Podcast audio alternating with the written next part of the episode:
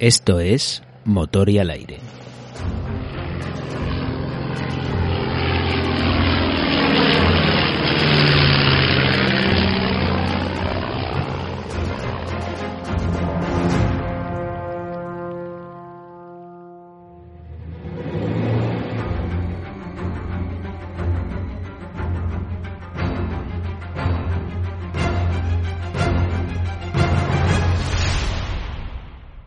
Buenas, ¿qué tal? ¿Cómo va eso? Feliz año, espero que 2021 haya empezado bien. Y nosotros vamos a empezar con el compañero Esaú, precisamente contándonos cómo se germinó, cómo, cuál fue el origen, el embrión de la Fuerza Aérea Española. Un abrazo, espero que disfrutes del programa y te dejo con Esaú.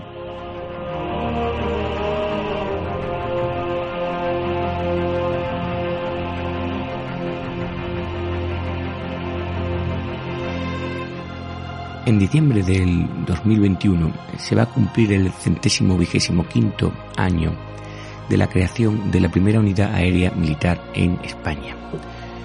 He aquí un podcast que no va a ser eh, una historia de la aeronáutica, va a ser más bien un relato de notas y noticias de cómo fue generándose este arma aérea de nuestro ejército. Primero dentro de la cuarta compañía del batallón de telégrafos, después la compañía de restauración, más tarde como servicio aeronáutica, donde bueno, pues el personal navegante procedía de todas las armas, eh, de cuerpos, incluso de la Marina Guerra, hasta llegar al año 1931, año en el que se crea, eh, con carácter independiente, el Cuerpo General de Aviación.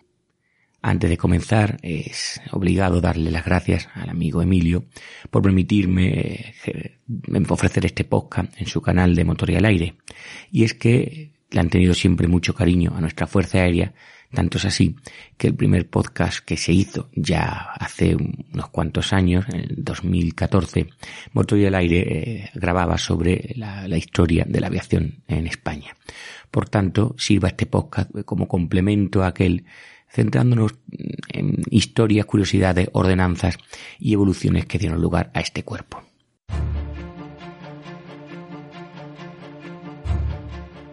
Bueno, empezaremos con el estadillo del 27 de julio de 1878. Este era un real decreto en el que se reorganizaba el ejército, que se componía en aquellos momentos de dos núcleos plenamente diferenciados. Lo que se conocía como el ejército de la península y el ejército de ultramar. Según este documento, este Real Decreto, el ejército estaba compuesto por, atentos, Estado Mayor General, Cuerpo de Estado Mayor, Estado Mayor de Plazas, Cuerpo de Secciones, Archivos, el Real Cuerpo de Alabarderos, la Infantería, la Caballería, la Artillería, los Ingenieros, el Trenes de Parque, Brigada de Transportes y columnas de municiones. Todo ello es lo que se denominaba como el ejército activo, Luego estaban los cuerpos auxiliares asimilados, donde estaban, pues, en fin, administración militar, sanidad, justicia, veterinaria, clero castrense y equitación. Y luego terminaba con un cuerpo que ya no existe, que eran los carabineros del reino y la Guardia Civil, cada uno con sus misiones peculiares, pudiendo, eso sí, en caso de guerra, organizarse accidentalmente en batallones si así lo ordenaba el gobierno. Un poco después, en un Real Decreto de 15 de diciembre del 84, daba nueva organización a las tropas de ingenieros, que es lo que nos interesa, quedando constituido dicho cuerpo de la siguiente manera. Cuatro regimientos de zapadores minadores, cuatro regimientos de zapadores minadores de reserva, un regimiento de pontoneros, un batallón de ferrocarriles, un batallón de telégrafos, una brigada topográfica y una sección de obreros. Esta estaba en el establecimiento central de Guadalajara. Y de todo este decreto, en su artículo vigésimo, eh, se establecían las misiones de este batallón de telégrafo. Dice así cuyo objetivo en campaña es el de establecer y conservar siempre las comunicaciones entre los diferentes cuerpos del ejército entre sí y con el cuartel general. Y en el vigésimo primer artículo decía, la cuarta compañía del batallón se consagrará exclusivamente a la práctica de telegrafía óptica o de señales, estudiando y adoptando el material que parezca preferible al objeto de poder emplearlo de día y de noche. Tendrá del mismo modo o a su cargo el estudio y práctica del alumbrado eléctrico en campaña y por tanto no se disponga de recursos para crear una sección independiente con este objeto. También se ejercitará en la construcción e inflamación de los globos aerostáticos y en su manejo libre o cautivos, emprendiendo en la medida de los recursos en que pueda disponer, eso como siempre, los ensayos y experiencias necesarios para las más útiles aplicaciones de estos nuevos instrumentos de guerra, así bajo el punto de vista de las comunicaciones como bajo todas las demás aplicaciones militares que puedan tener, ya sancionadas en parte por la experiencia. Bueno, pues ya habéis visto, de las tres misiones que se dan a esta cuarta compañía, telegrafía óptica, alumbrado eléctrico del campamento y aeroestación, a esta última, evidentemente, es la que vamos a, dar importancia a nosotros, pero este artículo es la que menos importancia se le concede y la consecuencia, pues la asignación económica va acorde con ella. Es decir, en tanto no se disponga de recursos para crear una sección independiente con este objeto, pues se deja como una cuestión más bien teórica aunque hemos de decir que las experiencias con globos tenían casi eh, un siglo de antigüedad eh, para cuando esta época. Ya en 1870 se había utilizado en París eh, durante el sitio cuando 66 globos se elevaron llevando pasajeros, escritos y palomas mensajeras, estas últimas destinadas a París con mensajes y muchas de las cuales, por cierto, consiguieron hacer el viaje de regreso. Recuerdo que París estaba sitiada por las tropas prusianas y con estos globos pues alguna población consiguió huir de este sitio. En 1874, el alférez carlistas, don Manuel de Villena y Marichalar, solicitó en aquel momento al pretendiente Carlos VII que se pusiera en práctica su invento para lanzar, atentos desde un globo, granadas contra las plazas fuertes, idea que por cierto no fue aceptada. Y bueno, eh, es en este momento, con este decreto, cuando se hace un esfuerzo serio para sacar todas sus posibilidades a, atentos, estos nuevos instrumentos de guerra, así bajo el punto de vista de las comunicaciones como bajo el de todas las demás aplicaciones que puedan tener. Bueno, al año siguiente, 1875, con fecha 5 de enero, se publicaron unas instrucciones para llevar a cabo una reorganización de, que se establecían en el decreto del año anterior. En su apartado decimoctavo se decía que el director de comunicaciones militares impulsará, respecto a esto de las comunicaciones aéreas, el ensayo y las experiencias necesarias para la utilización de los globos aerostáticos en sus diversas aplicaciones en la guerra y el desarrollo de los palomares militares en plazas fuertes, citando como de inmediata puesta en servicio los que hubiera en Pamplona, Jaca y Gerona, debiendo aprovechar, eh, por razones de economía y convivencia, para la instalación de los palomares, pues que os podéis imaginar, pues los pisos altos de los cuarteles y otros edificios militares. El cuidado de estos palomares y de sus animales eh, estaba a cargo de un celador de fortificaciones y de dos ordenanzas, bajo la supervisión del jefe de la comandancia de ingenieros respectiva. Un real decreto, o real orden más bien, de 17 de diciembre de 1896, reorganiza el establecimiento central de ingenieros de Guadalajara y dicta las bases para la creación del servicio de arrestación. El establecimiento debía quedar compuesto de una maestranza, un parque aerostático, un palomar central, fotografía militar, parques de sitio, reservas regimentales y archivo de los regimientos. Además, estaban afectadas a la misma la compañía de obreros y la compañía de estación y telegrafía helada. En la introducción de esta Real Orden se decía, al crearse con el carácter de independiente una unidad nueva, encargada de un servicio englobado hasta ahora en los variados de la cuarta compañía del batallón de telégrafos, precisa desde luego sentar mm, algunas bases para la ejecución del mismo. Teniendo en cuenta lo laborioso y largo que ha de ser el servicio aerostático con todos sus auxiliares, entre los que se encuentra, eh, como hemos dicho antes, la telegrafía alada y la fotografía militar, y sobre todo la necesidad de que haya dos organismos completamente diferentes, uno de carácter estable, que tenga a su cargo la construcción, reparación del material y la producción y comprensión del hidrógeno, y otro esencialmente móvil, eh, pues formado por una o más unidades de tropas, el primero de los cuales podrá llamarse parque aerostático y debe depender, al igual que la maestranza de ingenieros, del establecimiento central y funcionar de la misma forma que otra comandancia cualquiera de dicho cuerpo. Y segundo, habrá de ser la compañía de aeroestación. En el artículo quinto de las bases se especificaba, en fin, que lo referente al mando de administración de las tropas de la compañía de aeroestación dependerían del quinto cuerpo de ejércitos. Este estaba en Castilla la Nueva y Extremadura. teniendo el comandante de la compañía las facultades del primer jefe de cuerpo. En el artículo séptimo se ordenaba la entrega al parque aerostático de todo el material de restación y telegrafía alada que tuviera en aquel momento el batallón de telégrafos, haciendo esta entrega en la localidad de Guadalajara.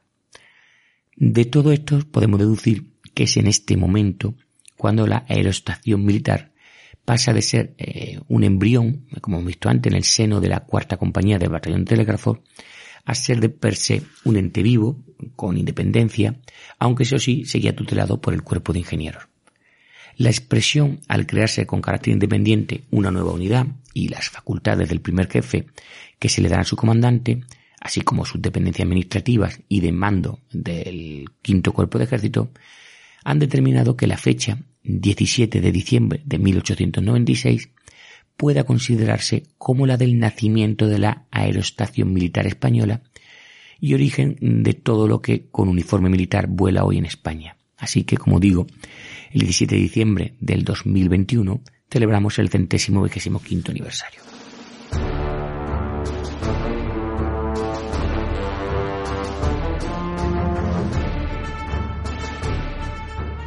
Poco a poco va perfilándose la nueva unidad. Y eh, aunque todavía no se ha publicado la plantilla de personal, ya se le van dando misiones a sus mandos. Una Real Orden del año siguiente, el 19 de mayo de 1897, establecía que el del Palomar Central sería cargo el comandante de la compañía de arrestación y en su ausencia el capitán. Y de la fotografía militar, el citado capitán, siendo sustituido para este menester el primer teniente. Otra Real Orden circular del 20 de noviembre de este año publicaba la dotación de ganado que se asignaba a la compañía, ya que el jefe y los oficiales eran plazas montadas.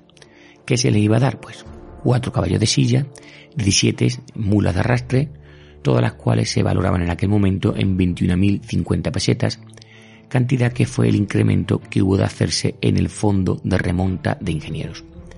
Además se gastaron 3.800 pesetas en adquirir los atalajes necesarios para el arrastre del tren, que era donde se producía, bueno, el tren se llamaba Tren John, que era donde se producía el hidrógeno necesario para los globos. Al principio, lo sabemos, los globos se llaman con aire caliente, pero pronto se empezó a ampliar el, el hidrógeno que se producía en el mismo sitio en el que se iba a elevar el globo, sobre todo si este era cautivo. Uno de los procedimientos para obtener el hidrógeno era mediante la acción del ácido sulfúrico sobre limaduras de hierro y zinc, siendo la proporción de 3 kilogramos de limadura de hierro y cuatro y medio de ácido para obtener en aquel momento un metro cúbico de hidrógeno.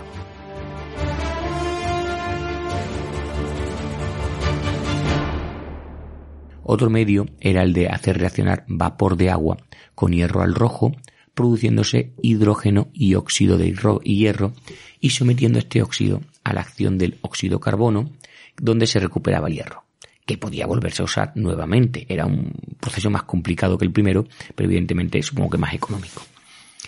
La plantilla del personal de la compañía de la estación eh, se publicaba en una Real Orden Circular de 9 de julio del 98 y era la siguiente.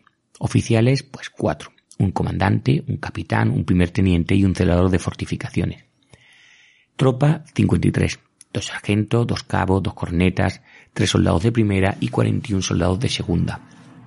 Por si os preguntáis por qué aparece en la plantilla el celador de fortificaciones, este pertenecía al personal del material de ingenieros con categoría de lo que se conocía en aquel momento como oficial subalterno.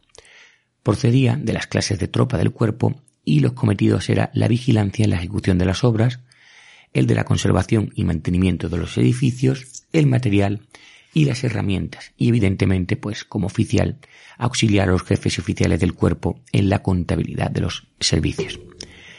Pasan unos cuantos años y llegamos a 1902 y como consecuencia de la reorganización de 1896 se hace preciso establecer el orden de prelación entre las diversas unidades dentro de los ingenieros, dictándose para ello una real orden circular de fecha 1 de octubre, según la cual cuando estuviesen reunidos o nombrasen comisiones, se guardaría el, siguiente orden.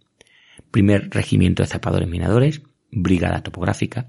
Segundo regimiento de zapadores minadores, regimiento de pontoneros, regimiento de telégrafos, que había surgido por Real Decreto de 21 de agosto de 1902, Batallón de Ferrocarriles, Tercer Regimiento de Zapadores Minadores, Cuarto Regimiento de Zapadores Minadores, Compañía de Orestación, Compañía de Zapadores Minadores de Baleares, Compañía de Zapadores Minadores de Melilla, Compañía de Zapadores Minadores de Ceuta, de Gran Canaria y por último Compañía de Zapadores Minadores de Tenerife. El año siguiente, 1903, se dictó una disposición que en aquellos momentos pareció poco importante dentro de todo el contexto, pero que al paso del tiempo fue tomando auge impresionante hasta el punto de que hoy en día es rara la persona, militar o no, que no ha hablado muy mal de ella. Y para no prolongar más el tiempo de conocerla, voy a deciros lo que dice esta orden. Real Orden Circular de 24 de junio de 1903 el excelentísimo señor autorizada por, eh, autorizado por el Real Orden de 12 de febrero de 1900, expedida por la Presidencia del Consejo de Ministros, la admisión de todas las oficinas de Estado, provinciales y municipales y de las instancias y documentos que se presentan hechos con máquina de escribir que tengan igual efecto que los escritos o copiados a manos y no existiendo inconveniente alguno para que las oficinas militares se haga uso de las máquinas de referencia con la restricción necesaria para garantizar la autenticidad de los documentos de cierta trascendencia e importancia. Bueno, pues el rey, que Dios guarde, se ha servido conceder autorización para que los centros, dependencia y oficinas militares puedan usarse las máquinas de escribir para hacer toda clase de traslados, bla, bla, bla, bla, bla, bla, bla, bla. Y, eh, ¿por qué os digo esto? Pues porque después de que se autorizara a las oficinas militares y a todos los organismos públicos para usar la máquina de escribir, después vino el papel de calco, la multicopista, la fotocopiadora, la impresora, y en fin, si simplemente lo estoy diciendo esto es porque me ha hecho gracia porque todo el mundo se queja del papeleo. Así que eh, todo empezó, en teoría, con esta Real Orden de 1903.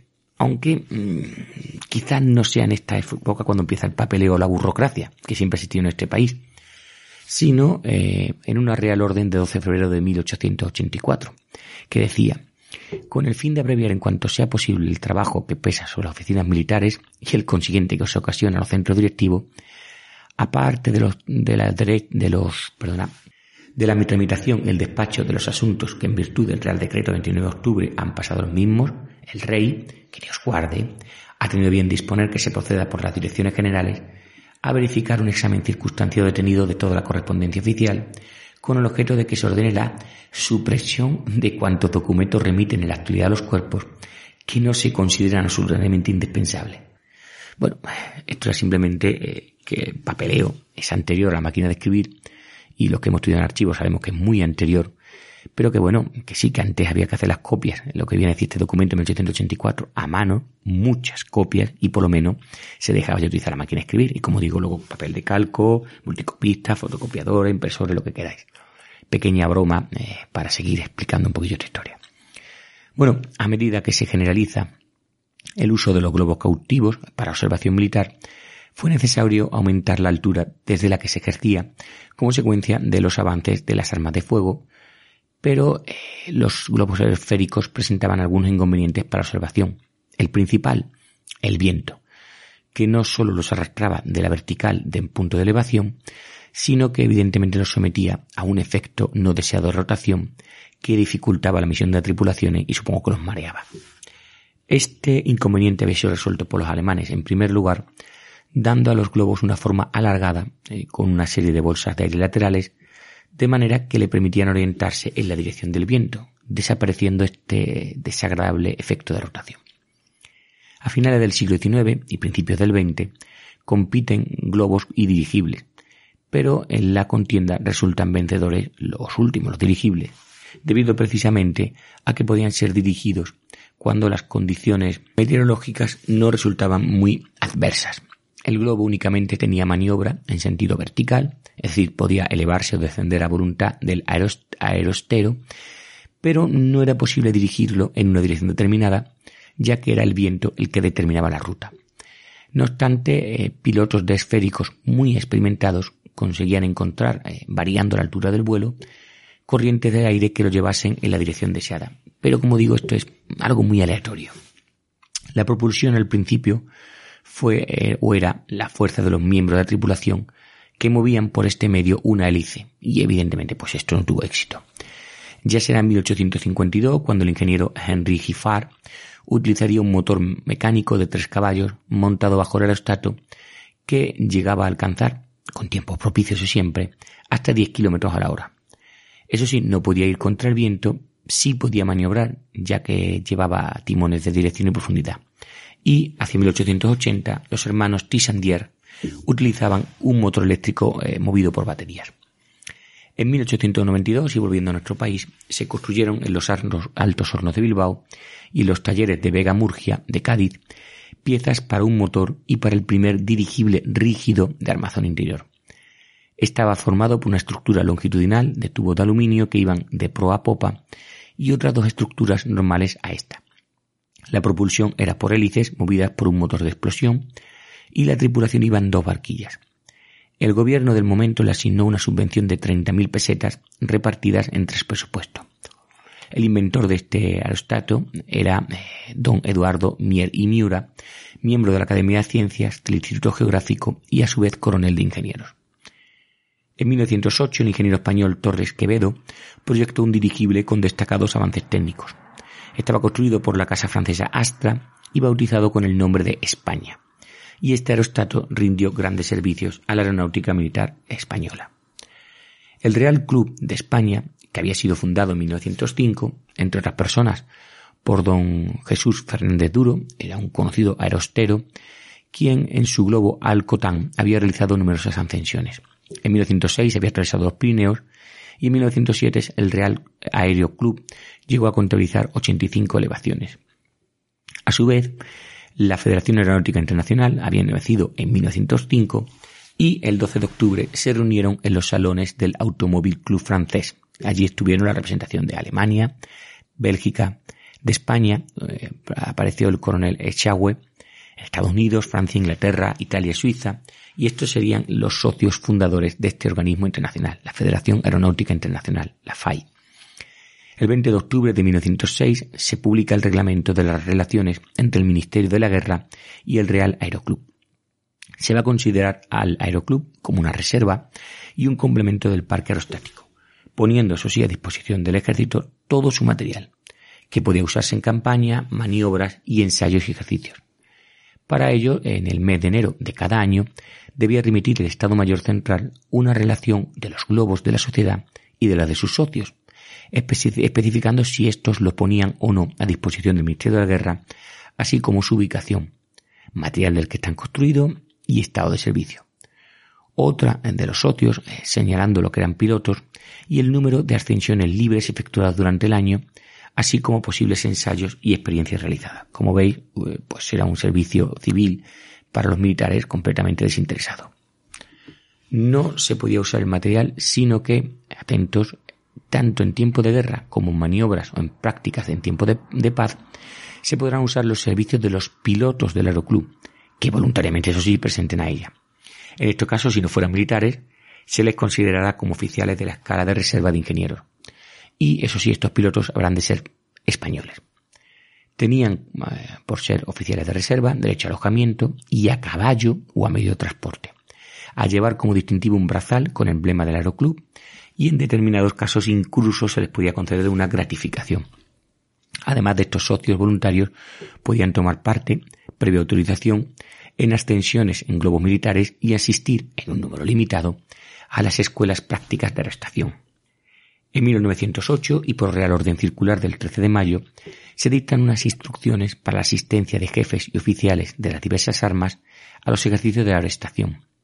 En la explicación de los motivos se decía, leo, la experiencia desde la que se creó el servicio de la estación militar viene demostrando la necesidad de que, además de los jefes y oficiales de ingeniero que tienen a su cargo este servicio, exista un núcleo de oficiales y jefes de otras armas y cuerpos con práctica suficiente para el reconocimiento que desde los globos puedan ser necesarios en campaña y la conveniencia de que una parte de este personal adquiera también la precisa para dirigir ascensiones en globos libres, ante la eventualidad de que, bien por la poca capacidad de la extracción, bien por las circunstancias especiales, no puedan ser estos tripulados sino solo por un individuo, el cual habrá de reunir precisamente el doble encargado, el de observación y el de maniobra. A este fin y para regularizar lo que hoy existe dispuesto el rey, que Dios guarde, ha tenido a bien aprobar las siguientes instrucciones. Primero, a las escuelas prácticas, maniobras y ejercicios que anualmente tengan lugar y que tome parte el servicio de recitación asistirán, además del personal de dicho servicio, jefes y oficiales del mismo, y de otras armas y cuerpos. De ellos, unos se dedicarán a adquirir práctica en la observación de los, globos y en la maniobra de estos, tanto las ascensiones cautivas como libres, y los otros a conservar los que hubiesen adquirido y a conocer las innovaciones. Segundo, para la designación del personal que deba asistir, se tendrá en cuenta el que practica estos servicios por primera vez, los que habiendo asistido en época anteriores no han adquirido las condiciones que más adelante se detallarán, y los que, eh, teniendo todos los requisitos que convenga, continúen haciendo ascensiones para perfeccionarse y conocer los adelantos e inventos que a diario se presentan. La asistencia a estas prácticas se realizaba en dos años, ejercitándose en la observación y maniobra tanto los globos libres como los cautivos. Después de dos años y seis ascensiones libres, se les consideraba con la práctica suficiente para desempeñar las funciones de observador y jefe de ascensiones. Y bueno, en principio solo asistió personal de ingenieros, de artillería y de Estado Mayor. Por una Real Orden de 28 de diciembre de 1910, se publica el Reglamento para el Servicio de Dirigibles. Consta de seis capítulos y dos apéndices. En el primero se llama Observaciones de carácter general se detalla el personal que compone una estación de dirigibles. Tiene que haber un jefe de la misma, personal de reparaciones, de producción de gas, de vigilancia y de maniobra. En cuanto al personal, estaba integrado por el comandante, los oficiales aeronautas, digo, en el dirigible, los mecánicos y la escuadra de aparejo del dirigible al mando de un sargento. La tripulación iba a ser pues un comandante, dos pilotos, dos mecánicos, y estos recibían el nombre de tripulación normal. Si se suprimía un mecánico, eh, se decía normal de pilotos. Y si era uno de estos que faltaba, pues normal de mecánicos. En casos excepcionales, el dirigible lo podía gobernar lo que se llamaba una tripulación mínima, que era un comandante, un piloto y un mecánico. ¿Qué hacía el comandante? Pues eh, el comandante del dirigible a bordo, eh, según las instrucciones, decía que tendrá funciones análogas a las del capitán de un buque en su navío, debiendo ser obedecido también por oficial que desde tierra mande las maniobras de descenso. Bueno, el título eh, para ser piloto de dirigible era expedido por el jefe del servicio aerostático y en él eh, se especificaba cuál era su especialidad. Timonel, equilibrio o timonel y equilibrio. Los mecánicos eran escogidos entre los mecánicos automovilistas, debiendo conocer perfectamente el motor y la parte mecánica del dirigible, y además pues debían tener conocimientos elementales de aeronáutica, estando familiarizado con los viajes aéreos. Tenían que sufrir eh, un examen teórico y práctico para obtener el título de mecánico de dirigible. En el caso de que el dirigible llevase pasajeros, el comandante podía utilizarlos en la forma eh, que creyese conveniente si eran oficiales. A los demás simplemente se le indicaba el lugar que debían ocupar durante la navegación. En cuanto a la uniformidad, y vamos a empezar por ello, se les señalaba uniforme de diario de cuerpo montado y sobre él un traje de cuero, sustituyendo la gorra por un pasamontañas de cuero. Los mecánicos llevarían un uniforme de las tropas de ingenieros y traje de cuero igual que los oficiales. Y finalizaba el capítulo tratando de los libros que se tenían que llevar. Es decir, si hemos dicho que el capitán era a todo el efecto, como el capitán de un buque, no lo he dicho antes, un buque de guerra, los eh, dirigibles debían llevar un diario de producción de gas, uno por cada generador un diario de la estación, y en él se anotaban cuántas incidencias ocurriesen, tanto en la estación como en los globos, como datos meteorológicos, etc. Un diario del dirigible, donde figuraban las hojas de ruta, inflaciones, desinflaciones y cualquier novedad que ocurriese en el aparato, y tenía eh, tres partes. Un texto, o decir, una agenda de viajes, un sitio para colocar fotografías y otro para colocar dibujos y por último un libro de almacén donde se concretaban todos los materiales y efectos de, consumo. Bueno, y si quería ser eh, piloto dirigible, ¿cuáles eran las condiciones? Pues las digo ahora mismo. Primero, ser piloto de globo esférico, con más de 20 ascensiones en globo de diversos volúmenes y algunas con descensos difíciles, lo cual esto último no sé cómo se calcula. Dos, conocer perfectamente el dirigible en todas sus partes.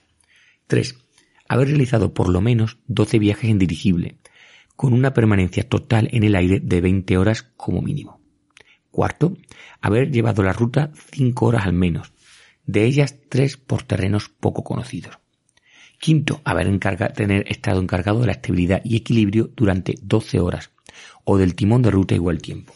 Sexto, haber tomado parte en alguna ascensión difícil por el viento, el terreno de descenso u otras causas.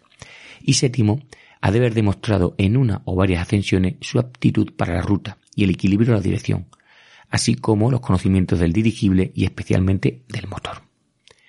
El capítulo segundo trata de las maniobras con el dirigible no aparejado y que eran, pues ejemplo, plegar el globo, es decir, aparcar el globo para una ventilación, aparcar el globo para la inflación en la estación, es decir, se llamaba inflación en la estación, aparejar y desaparejar el dirigible en la estación, aparejar y desaparejar el dirigible en campo raso y por último desinflar en la estación.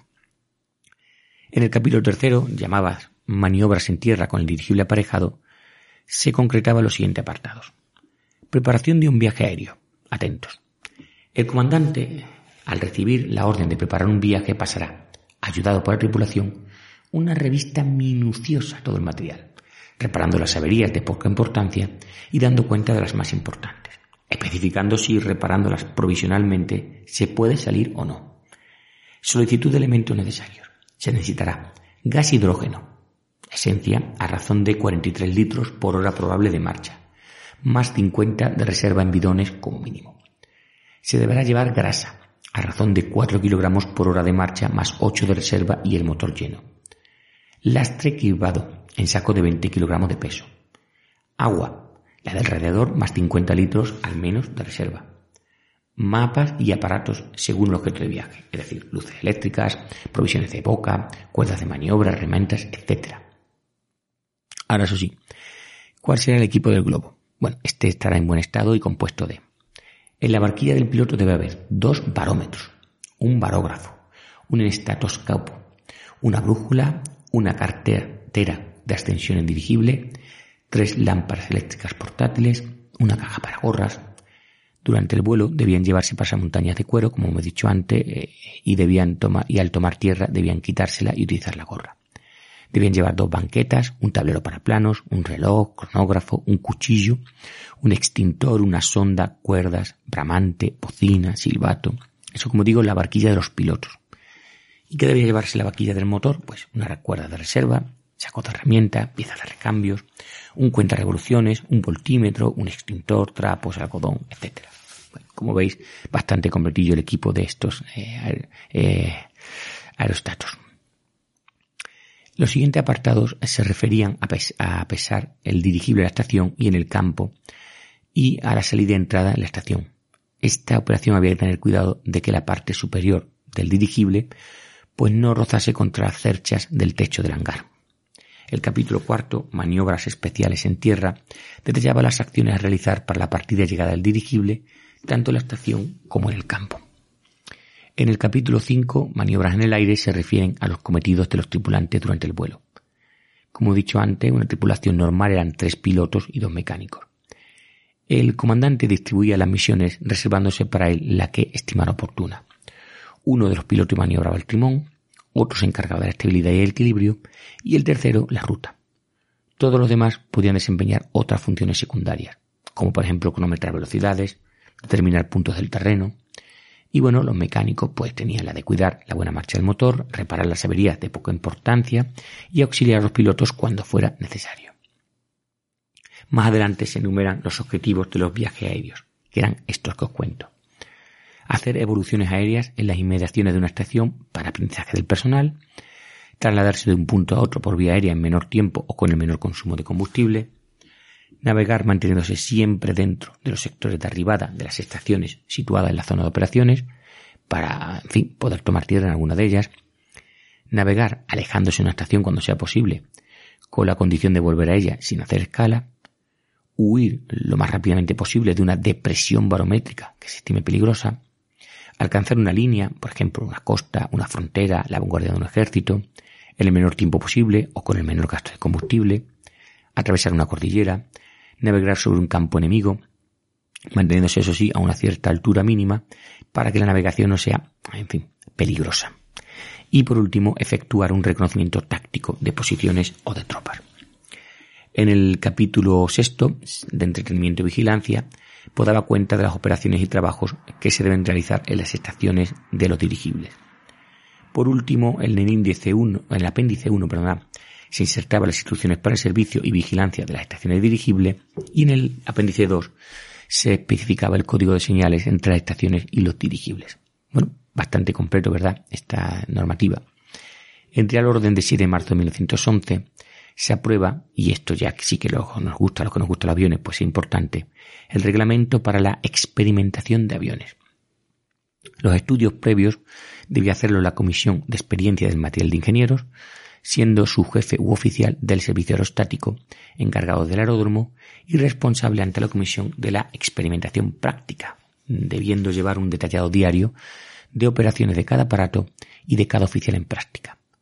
Los profesores civiles eran proporcionados por las mismas casas que vendían los aparatos y su misión era enseñar el manejo de la nave, dependiendo para esto del jefe del aeródromo.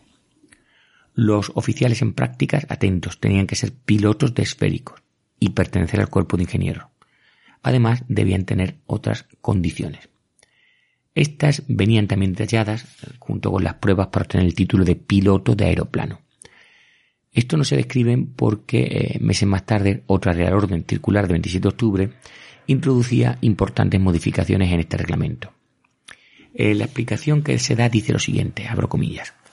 Los resultados obtenidos con estos nuevos elementos de guerra en las grandes maniobras de los ejércitos extranjeros y las importantes aplicaciones militares que la actualidad pueden prestar han demostrado la imprescindible necesidad de disponer de gran número de pilotos aviadores bien instruidos y de organizar la enseñanza de la aviación de forma metódica y ordenada. La unidad de procedencia de los pilotos facilitaría evidentemente la instrucción, y atendiendo a ello, en el reglamento para la experimentación de aviones anterior se exige la circunstancia precisa de ser oficial de ingenieros. Sin embargo, la experiencia verificada, las condiciones especiales de este nuevo servicio, el número de pilotos necesarios, sin perturbación notable de los demás interesantísimos servicios de tropa y de ingenieros, y la conveniencia de verificar la selección del personal entre el mayor número de oficiales, en fin, justifican la conveniencia de ensayar, eso sí con carácter provisional, la ampliación del reclutamiento de oficiales aviadores a todos los cuerpos del ejército y de la marina. Es decir, ampliamos la posibilidad de que cualquier oficial del ejército y de la marina puede ser piloto. Para estas consideraciones, el rey, que Dios guarde, se ha servido de disponer la modificación y ampliación del vigente reglamento para la experimentación de aeroplanos, de la siguiente forma. Y ahora sí os cuento lo que tiene que ser un piloto. Los oficiales podían pertenecer al ejército y a la marina y reunir las siguientes condiciones. Primero, eso sí, haber realizado algunos viajes en globo o aeroplano. Segundo, tener agilidad y resistencia física, no padeciendo lección alguna en el corazón ni en la vista. Esto ya entonces corre de antiguo.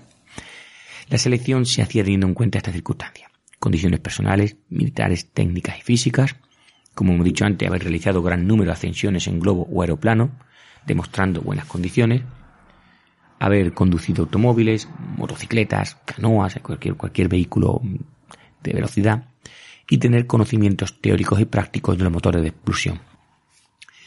Para obtener el título de piloto de aeroplano tenía que haber demostrado en los vuelos realizados el completo dominio del aparato, haber volado por lo menos 10 horas sumando todos los vuelos y sufrir el siguiente examen. Efectuar dos recorridos de más de 5 kilómetros cada uno, sin tocar tierra, desarrollados entre dos postes indicadores establecidos al efecto en el aeródromo, cambiando de mano en cada vuelta, de modo que la proyección horizontal de cada circuito sea un 8 y contando como distancia de recorrido la que separe los postes multiplicada por el número de trayectos efectuados. Una prueba de altura consistente en elevarse por lo menos a 50 metros.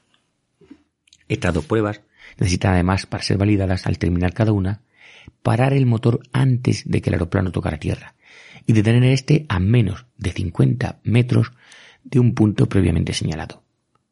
Una vez terminados y superados los exámenes, los que tenían mayores actitudes se preparaban para un examen superior, en el que tenían que haber hecho los siguientes vuelos. Con lastre figurando pasajeros, descenso sin motor, primero sin lastre y después con él, desde alturas progresivas hasta 100 metros, vuelos con viento de 5 metros por segundo o mayores lastrado, vuelos con pasajeros, en algunos de los cuales se hicieron descensos sin motor de 100 metros como mínimo, vuelos de más de dos horas sin escalas en los alrededores del aeródromo, eso sí, con pasajeros, sin exigirse altura mínima. Después de tener estas consideraciones y todas estas pruebas, el examen consistía atento en lo siguiente. Primero, vuelo considerando el aeroplano en servicio de estafeta, haciendo un recorrido de más de 60 kilómetros en dirección recta, con escala en un punto previamente designado, sin fijar altura máxima, y regreso al lugar de partida en las mismas condiciones. Segundo, viaje siguiendo un itinerario fijado de antemano, en circuito cerrado de desarrollo poligonal, no inferior a 100 kilómetros, sin encala, a más de 300 metros de altitud. Ambos se tenían que hacer con pasajero, con uno evidentemente.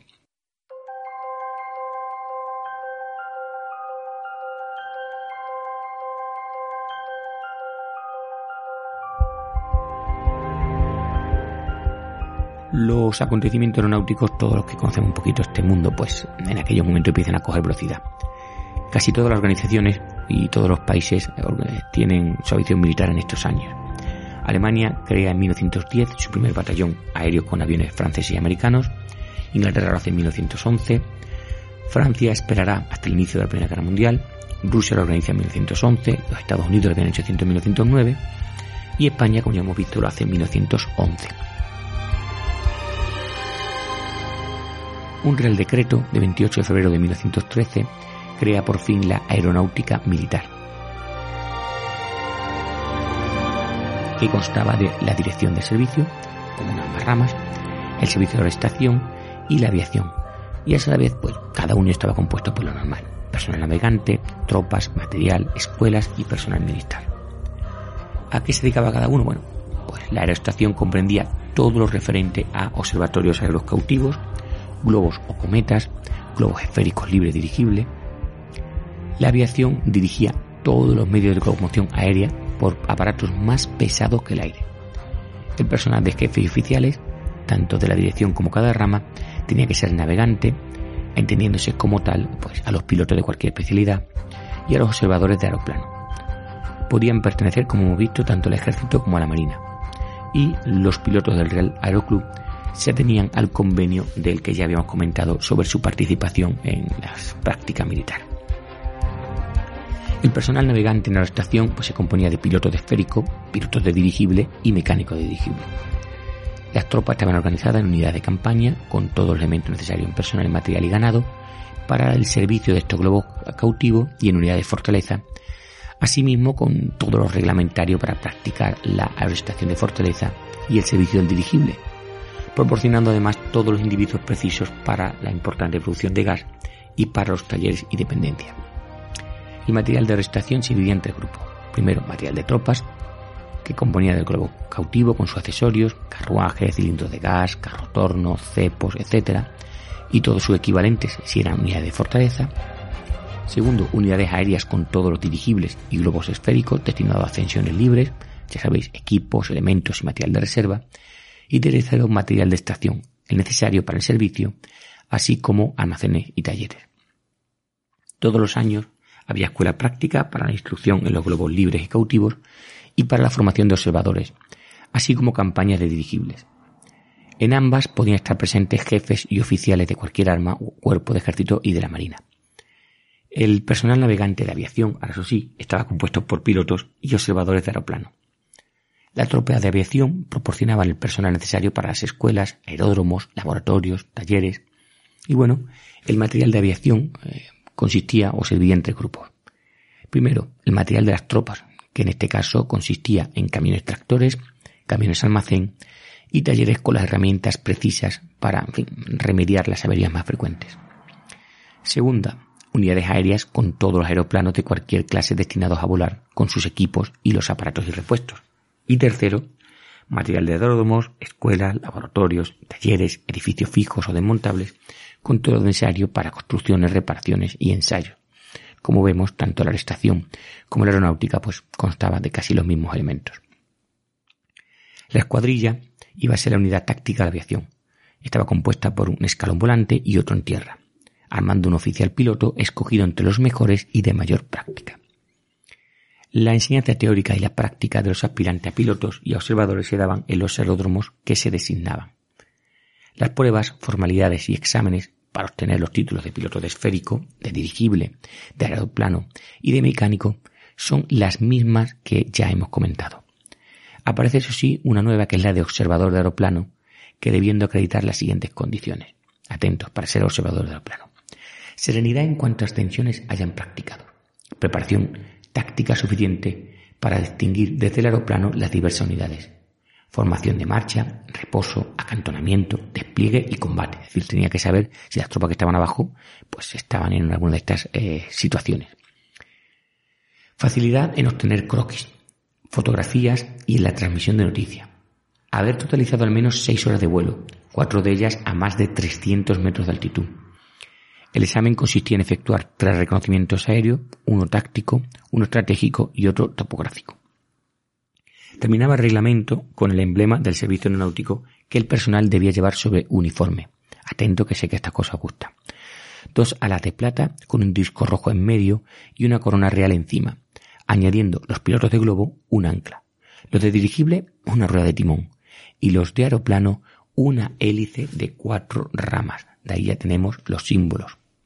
En 1918, el coronel director de los servicios de aeronáutica militar propone que se inscriban en los cuadros de honor de los jefes y oficiales muertos gloriosamente en campaña que existan en los museos de armas y cuerpo, así como los nombres de los que han fallecido en cumplimiento del deber en accidentes de aviación militar.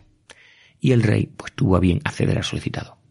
Este mismo año se modificaron las normas para el ingreso en el curso de observadores de aeroplano. Ahora se tenían que someter al siguiente examen, supongo que muy relacionado con lo visto en la Gran Guerra. Situaron un mapa mudo, atentos, de la península ibérica, del mediodía de Francia y del norte de África, donde estaban las capitales de provincia de España y las poblaciones más importantes de Francia, Portugal y Marruecos. Dibujar en un mapa mudo, igual que el anterior, los sistemas orográficos e hidrográficos y la vía de comunicación de mayor importancia, indicando en el orográfico las mayores altitudes y los collados más importantes. Tercero, impresionar en un campo una visión fotográfica y efectuar todas las operaciones necesarias para obtener una prueba positiva. Y cuarto, escribir con signos del alfabeto Morse las frases que se le dictasen, con lo cual debían situarse en un mapa, dibujar todos los accidentes geográficos que tuviera España, el sur de Francia, el norte de África, el Marruecos, así como Portugal, realizar una fotografía y luego revelarla y escribir al Morse lo que se le dictase. Una Real Orden Circular de 13 de mayo de 1918 publica el reglamento para el régimen interior del famoso aeródromo de Getafe. Puede parecer un, reglamento más, pero lo relativo a ingreso, enseñanza y disciplina de los alumnos no militares, aspirantes a pilotos, la enseñanza que se daba en primer lugar era la necesaria para realizar las pruebas exigidas por la FAI, lo que las superaban podían solicitar la continuación al aeródromo efectuando las prácticas que se exigían los pilotos militares y que ya habían sufrido modificaciones sobre las que ya conocemos. Consistían en realizar los siguientes vuelos, atentos. Vuelos en los que, en algunos casos, se hagan descensos sin motor de más de 500 metros como mínimo. Vuelos con vientos de 5 metros por segundo mayores durante 15 minutos. Vuelos de más de una hora, sin escala, en los alrededores del aeródromo prueba de precisión de toma de tierra, consistente en parar el motor a una altura superior a 200 metros, dentro de un cilindro que tenga de base un círculo de 150 metros, debiendo tocar tierra en él y quedar detenido el aparato a menos de 50 metros de su circunferencia.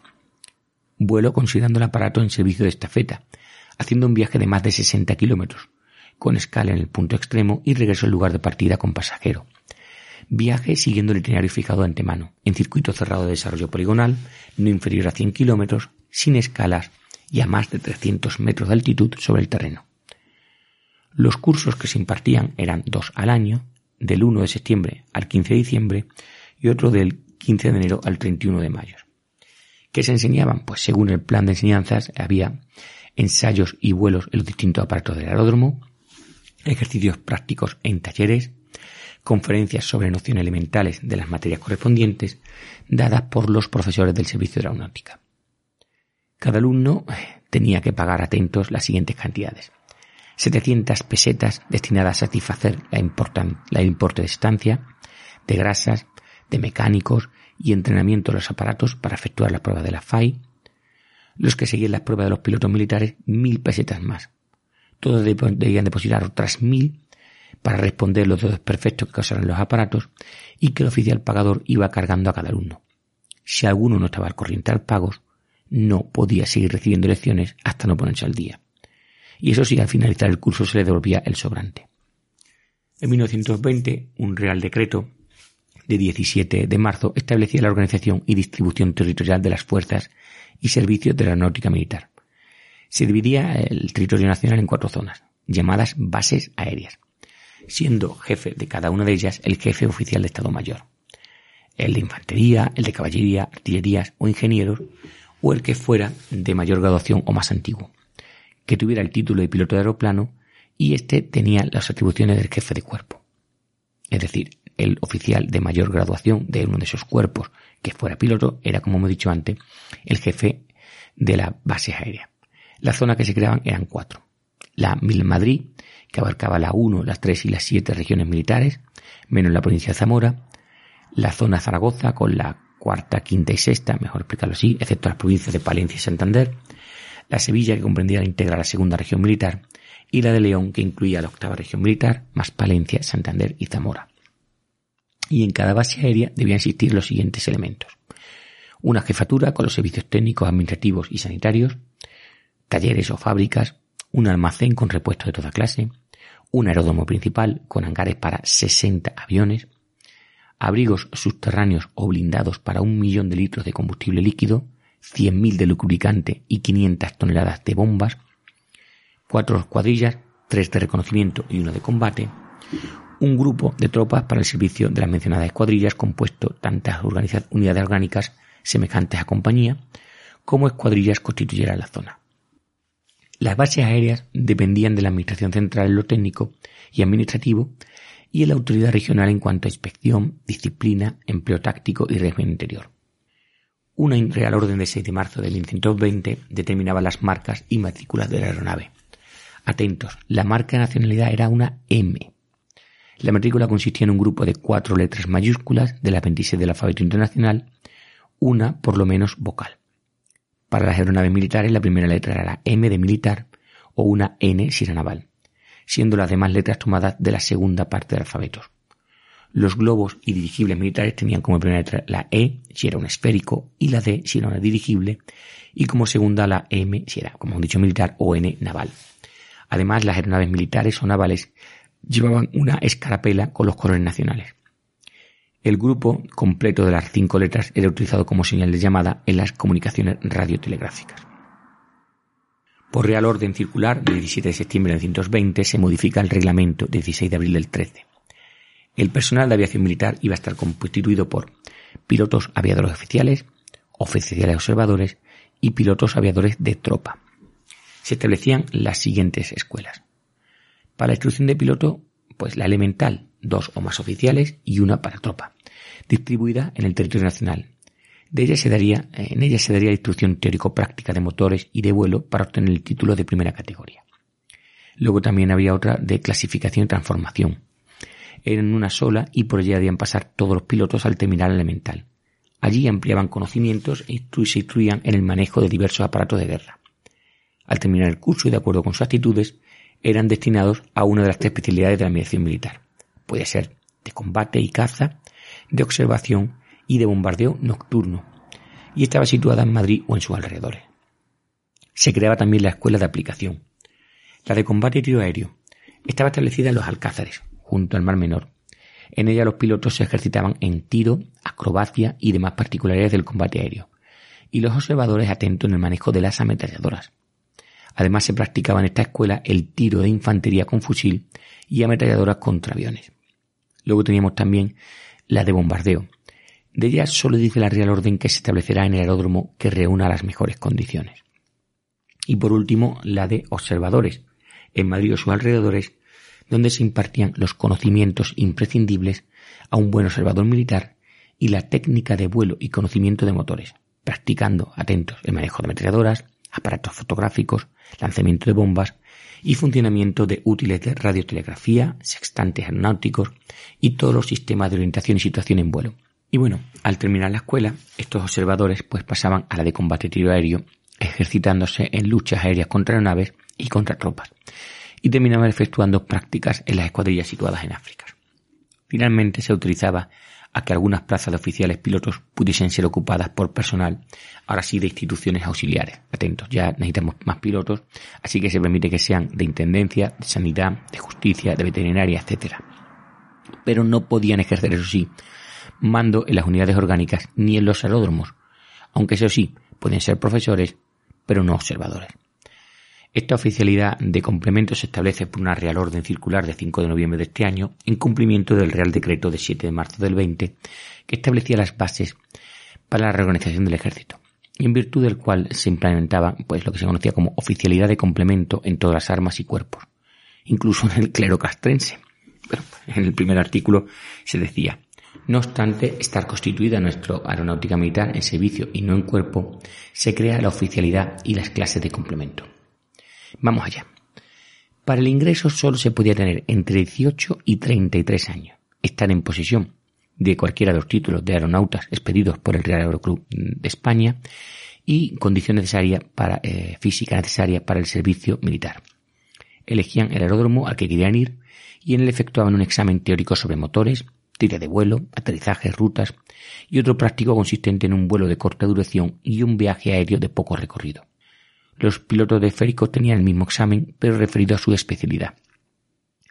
A los aspirantes pertenecientes al ejército se les asignaba la categoría militar que tenían, o la de sargento si era menor. Los paisanos entraban de soldado e iban alcanzando los diversos grados por medios reglamentarios. El emblema era el de aeronáutico militar, con el disco azul en vez de en rojo.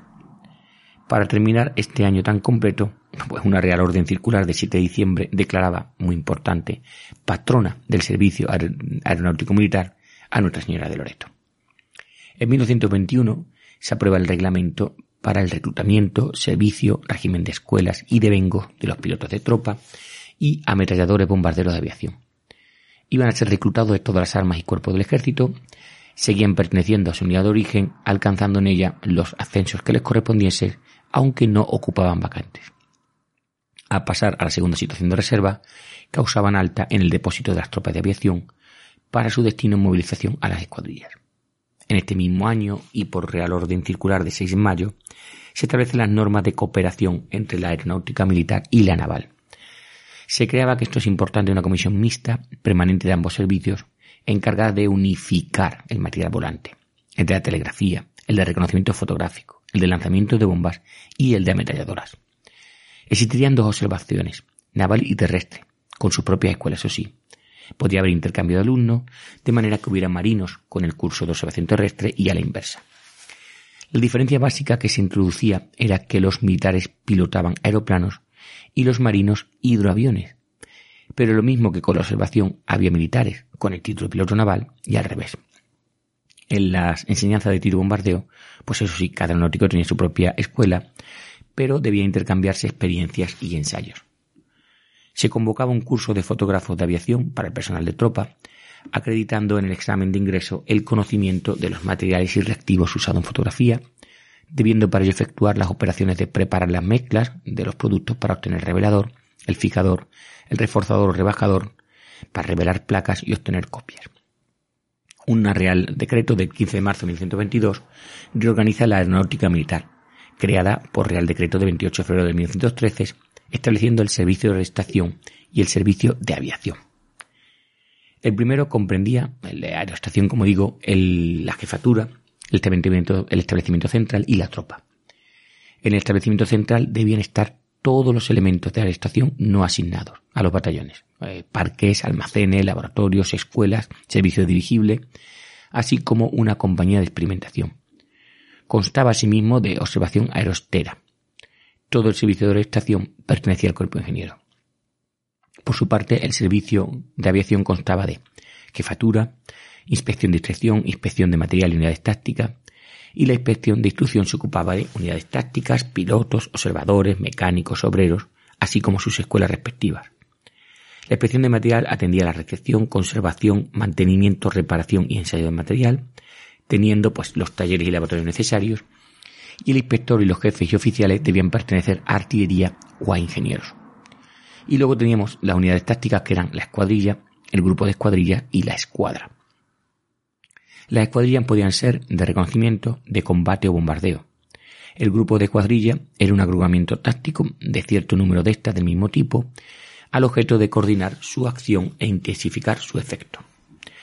El personal de las unidades tácticas eran oficiales, pilotos y pilotos de tropa, oficiales, observadores y tropas de servicio. Los oficiales pilotos que ingresaban en el servicio de aviación eran altas en una escala especial, llamada la escala del aire. Y mientras permanecían allí, eran, como hemos explicado antes, supernumerarios de la ciudad de origen, ascendiendo en ellas cuando les correspondiese, siéndole válido para ello el tiempo en el servicio de la aviación. En la escala del aire existían las categorías de oficial aviador, capitán de escuadrilla, comandante de grupo y jefe de escuadra. Mientras se permanecía en esta escala, las categorías citadas sustituían evidentemente a las otras.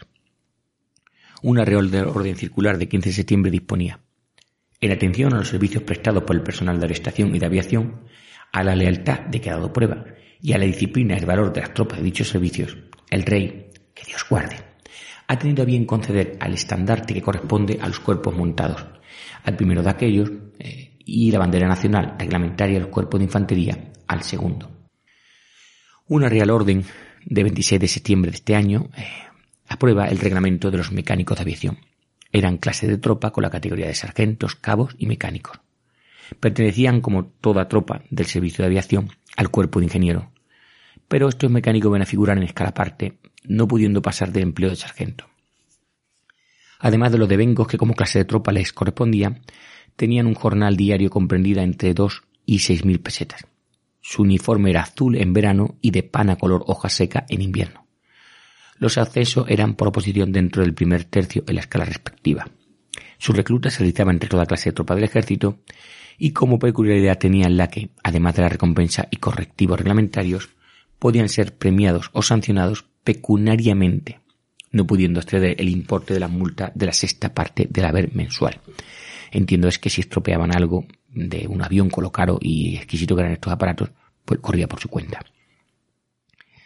De forma parecida, aunque no igual, se reclutaban los radiotelegrafistas, que debían ser clases de tropa del cuerpo de ingenieros y tener el título de radiotelegrafista de primera, expedido por el centro de comunicaciones o el regimiento de telégrafos, y no causaban baja en su cuerpo de origen.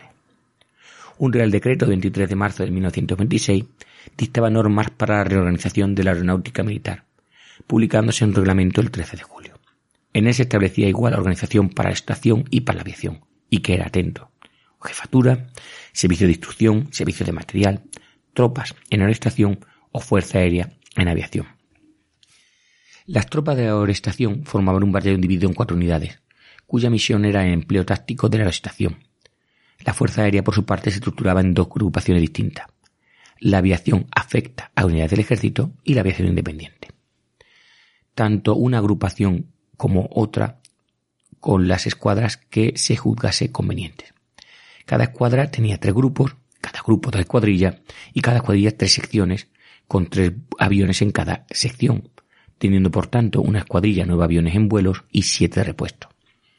Los oficiales del servicio de aviación de aviación perdón, se reclutaban entre los pertenecientes al Estado Mayor, a la infantería, a la caballería, a la artillería e ingeniero. Debían ser menores de 27 años y mediante concurso. Los admitidos seguían un curso en el que estudiaban observación, mecánica y mando, practicando un año en las escuadrillas y pasando después al curso de pilotaje. Las condiciones en cada categoría para optar al ascenso eran haber prestado servicio durante un año en la rama de aviación, aprobar el curso de mando, contar con tres años de antigüedad y haber realizado las siguientes horas de vuelo. Si eres oficial, 200. Jefe de escuadrilla, 150. Jefe de grupo, 120. Y jefe de escuadra, 100. El personal navegante de tropa se reclutaba mediante concurso y su enseñanza empezaba eh, con el curso de mecánicos, pasando después, durante un año, a practicar en la escuadrilla para terminar efectuando el curso de piloto. Las demás especialidades, mecánicos, radiotelegrafistas, etc., estos se regían por sus respectivos reglamentos. La uniformidad para diario, atentos, guerrera, calzón y pantalón de color verde amarillo oscuro, chaquetón de cuero rojo, de cuero color avellana, gorro isabelino, camisa blanca, corbata, calcetines, zapatos, botas y polainas negros y guantes de color avellana. Traje de faena, blusón monodril azul vergara, amplio y largo, con el pantalón unido formando una sola prenda y cubre cabezas de cuero avellana. Para gala, guerrera de solapas, calzón bombacho, pantalón largo, capa, gorro sabelino, polainas, bota, camisa, corbata, guantes, charreteras, ceñidor de tirantes y machete. Todo del mismo color que las respectivas prendas de diario, excepto los guantes, que eran de gamuza blanca, y el ceñidor de piel negra fina. Eso sí, guarnecido por dos galones y hebillas dorados. Para galas especiales, el uniforme lo componían chaquetilla frac, chaleco, pantalón de color verde amarillo oscuro, camisa blanca, corbata negra de lazo y zapatos negros. Se crea la medalla aérea por decreto de ley de 9 de abril de este año y tenía eh, por objeto recompensar al personal del ejército y de la armada, desde los soldados o marinos hasta el capitán general, que acreditasen en tiempo de paz de guerra, tripulando precisamente aviones, aviones de eh, aparatos de aviación o de extracción, pues valor, anegación, virtudes militares y actitudes profesionales sobresalientes en una hazaña, en una operación de guerra, o en fin, una fructífera labor de conjunto. Tenía una sola categoría o clase, pudiendo concederse como recompensa colectiva. Su diseño ah, consistía, según leo, en las actuales insignias de la medalla militar naval y militar, reducida en sus dimensiones en un 20% y llevando en su parte superior el emblema de la aviación. La Escuela de Aprendices Mecánicos de Aviador de Aviación se crea por Real Orden Circular 17 de diciembre del 27 y tenía por objeto el que, en fin, cuando ingresasen en el curso de mecánico, hubiesen cursado todos los estudios de cultura general y militar necesarios y tuvieran adelantadas las prácticas de taller, sobre todo atentos, forja, ajuste, calderería, torno y fresa. Se les facilitaba el vestuario reglamentario, que era igual de los mecánicos, y disfrutaban de un jornal comprendido entre 50 céntimos y dos pesetas. Seguían en el curso hasta alcanzar la edad para incorporarse sin oposición al de mecánicos, si los profesores jugaban que ya estaban en condiciones.